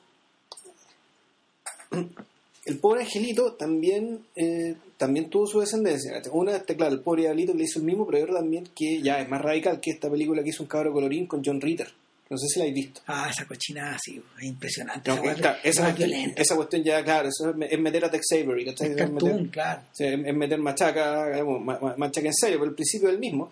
El principio, el principio en rigor es que el niño, el niño en realidad, en términos de las emociones de él, no, no es, bien secundario. O sea, uno podría No, decir que en no, términos, sí, de, no en importa, términos- en términos de las emociones. Es una especie de fuerza vital. pa. Claro. Es, una- es una- Y aquí lo importante es la mamá, por ejemplo. es el enemigo interno. Claro. Es una- el, el personaje el personaje está caracterizado nos reímos acá del te- lo que pasa es que a, a rato el tercer crítico adopta esa actitud El tercer crítico, claro, Juanito, el tercer crítico ya está considerado aquí el enemigo, el enemigo interno. Claro, según el padre, digamos, pero, pero en el fondo, aprovechando esta idea, eh, eh, es, la, es la frontera que tiene el niño, eh, el niño cuando sale desde su primera infancia a- hasta, no sé, hasta como los 10, 12 años, este, este mundo donde en el fondo él se, cuando, él- cuando él se empieza a hacer cargo del mundo que lo rodea, pero al mismo tiempo no, no para de no para de complotar y hacer maldad. Claro, o sea, porque, De no probarte, porque pues. es acción, o sea, los niños son acción. Muy poca reflexión, mucha acción, muy poca reflexividad. Eh, el caso de mi pobre angelito, claro, hay una línea importante era la relación con su hermano mayor, con vos, que era un- el pendejo gordo insoportable, weón, que, Claro. Que es como el de, es como el de Sixteen Candles. claro. De hecho, como el mismo, el mismo tipo humano, así con el Sí, pelo medio claro. parado, que está ahí, con los ojos medio achinados. claro. ¿Será el futuro John Candy, ponte tú? Una- Ah, está así. capaz. Claro, una especie de futuro John Candy, una cosa así. pero, pero este, este personaje comparte rasgos con Ferris Bueller, por ejemplo, su tremenda recursividad. Mm. Eh, tampoco puede perder, digamos. El cabro chico. Claro. Es, que, es que el cabro chico no puede perder. O sea, una película de ese, de ese registro no, no, no puede perder. O sea, tiene que ganar siempre porque si, el- si el niño pierde, digamos, o es abuso, o es tragedia, Entramos en la tragedia, claro. son aquellas cosas que el público no quiere ver. O No. que no espera ver, digamos, cuando está. Porque ahí. no se ven en estas o, que, películas. o que, claro, no, no espera verla cuando John Hughes pone la firma. Claro, nadie le va a pegar un palmetazo al cabro chico. O nunca, nunca, le, nunca le van a pegar, nunca le van a pegar en serio, no va a sufrir. Sí se va a preocupar, se va a urgir un poco, pero na- nada más. Claro. Ahora, el, el mismo Hughes extremó la situación y, y en el fondo lo desnudó más, de- desnudó más el esquema en Baby's Day Out. En esta película del niñito que está perdido en Nueva York, la guaguita. Ese que lo persiguen los mafiosos con Joe Manteña. Claro. Oye, qué, escrito basura este hombre, por Dios. harta cochinada, po, pero pero ahí ahí ahí mala película, po, ahí ahí el, el- porque por último pobre angelito tiene el beneficio de que el slapstick está ejecutado Está- con- claro, con, o sea- estructura cronometrada. No, claro, o sea, el- el- en el fondo es como, es como, un- es como un Titanic, digamos. Parece como que hace en tiempo real, digamos. Ya todo lo que ocurre dentro de la casa digamos, es como Claro. el, tiempo real de naufragio del Titanic. Sea, está hecho con una precisión que la cuestión funciona, o sea, funciona y, y la dos también, para colmo. Lo que tiene que ver con la casa, al menos. Claro, lo que tiene que ver como con el espacio. Con el espacio, con, la- con el asedio, digamos, con perros de paja, con el. Sí, el- es, es interesante porque el Macaulay Culkin ya había aparecido en Uncle Buck. Es uno de los niñitos, uno de los, uno los- es como el hijo del medio. Ya, y pero no, no, no revestido de estas características. Eh, nada, es extraño, es extraño esta suerte como de regresión que Hughes tiene hasta esta guagua al final que es una, es una especie como de de objeto imparable man. y que después de eso no haya nada no, no, se- se- que se haya virado a los Salinger el, en, en un reportaje de Vanity Fair los tipos, eh, bueno, un reportaje bastante largo, en realidad estaba más centrado como en toda su, en todo, estaba centrado como en la vida de él y la, y la influencia que él tuvo sobre con, con los adolescentes con los que él trabajó, para los cuales alternativamente fue papá, tío, Fue, fue Eh, Truffaut con, con Duanel, digamos. claro. Con, con Leo. y, y a los cuales abandona, fíjate, una vez que ya entra en una fase adulta y no los deja atrás. Los deja atrás y, y provoca una suerte de orfandad extraña ahí, entre él y eh, estos, estos cabros chicos que prácticamente tenía como adoptados. Claro, Su círculo familiar. Y ojo que ninguno de estos cabros después. Descolló, po. O sea, Anthony Michael Hall le hizo papeles interesantes después, Sí. yo, pero, pero, Sí, pero único- sus películas realmente importantes fueron estas. no, si el personaje, el único personaje que ha tenido carrera distinguida es Matthew Broderick. Pero en parte por, Porque él- porque venía de afuera. antes, y porque él, él no pertenecía a ese mundo. O sea, Claro, él hizo esa película y desapareció. eh, O sea, con. Hizo, hizo esa pura película con. con Hughes, sí. Sí, pues. Sí. O sea, en el fondo no era el corral de Hughes. No, claro, aunque aunque estaba muy asimilado, pero pero pero la el mundo de él era otro, tal como él decía. El mundo era el de Neil Simon, este autor, este autor, este autor neoyorquino, Claro. eh, no sé, que, que, que en el fondo es como contemporáneo Woody Allen, digamos, que tiene las mismas raíces judías. Eh, Matthew Broderick es Biloxi Blues también. Sí, el actor Biloxi Blues. Sí, claro. En la trilogía de la, en la- Mate- eh, Broderick tiene otra trilogía, porque es la trilogía de Simon, que es la trilogía de las dobles B. De las Claro, BB. de, de la BB. Brighton Beach Memories, Biloxi Blues y otra más que se llama Broadway, no sé qué. Eh, y el, el punto es que mm, el, el- hacia el final, hacia el final los tipos caracterizan a este personaje como, una, como un personaje muy vuelto sobre sí mismo. ¿cachai? Muy vuelto sobre sí mismo, muy puta, una especie como de, de personaje contenido. Contenido y que podría haber explotado en cualquier momento. Nada, po. El... A mí lo que me llama la atención, ya como para ir cerrando este largo podcast, si es que han llegado hasta acá, Sí, claro. Es que. Igual son ocho películas, por hermano. Sí, no, Claro. yo creo que batimos nuestro récord. No, no, no. en no. gran cantidad de películas. Ah, sí, claro. Eh, Bueno, cuando hablamos de Kurosawa, yo creo unas pocas más, pero. claro, bueno. Kurosawa con John Hughes. Eh, Claro. Nada, a mí me sorprende la perdurabilidad de las ideas de este gallo. Porque, porque en realidad, eh, tal como el mismo Apatow dice, la estructura de cosas no ha cambiado demasiado en torno a la, en torno a la, en torno a la narrativa juvenil, por ejemplo. No me atrevería a decir en torno como a la, a la presencia de estos outcasts, de estos, de estos perdedores, de este- pero al- eh, yo- que, que es un mundo donde es un mundo donde Bill Murray, por ejemplo, eh, Steve Martin, pues su otra en su otra carrera o el mismo Dan Aykroyd tiene hartas cosas que decir al respecto. Pero hace tiempo que no. O sea, yo creo que el, eh, yo no sé si últimamente he visto películas o secuencias de películas sobre este tipo de personajes. Yo, yo no Mm. sé si. O eh, un personaje que está anclado en un momento histórico, no creo. o, o, o más bien, eh, efectivamente, el, el exitismo del mundo es tan grande que ya esos personajes simplemente no son tolerados. Claro, la, variación siniestra de estos personajes es Jack Black en School of Rock. Mm. Ese- esa es la evolución. Claro. Ese, ese es el ese es el costado. Claro, pero el, el tema es que ahí, de- dentro de todo, Jack Black, el, el Jack Black está dentro del Cool Machine, por decirlo así. Sí, pues está, integrado o él mismo se cuela por la puerta trasera Claro. al sistema. Mm. Pero por el lado, pero veo el tema, pero por el lado del, del, del cool machine, o sea, al tema del tener onda, ¿cachai? Claro. Al tener onda, El- el rock and roll, la tontera que sea, porque Sí. El, el John Candy no tenía eso tampoco. No, no, no, no tenía, no tenía la onda que tiene Silent Bob, ponte tú.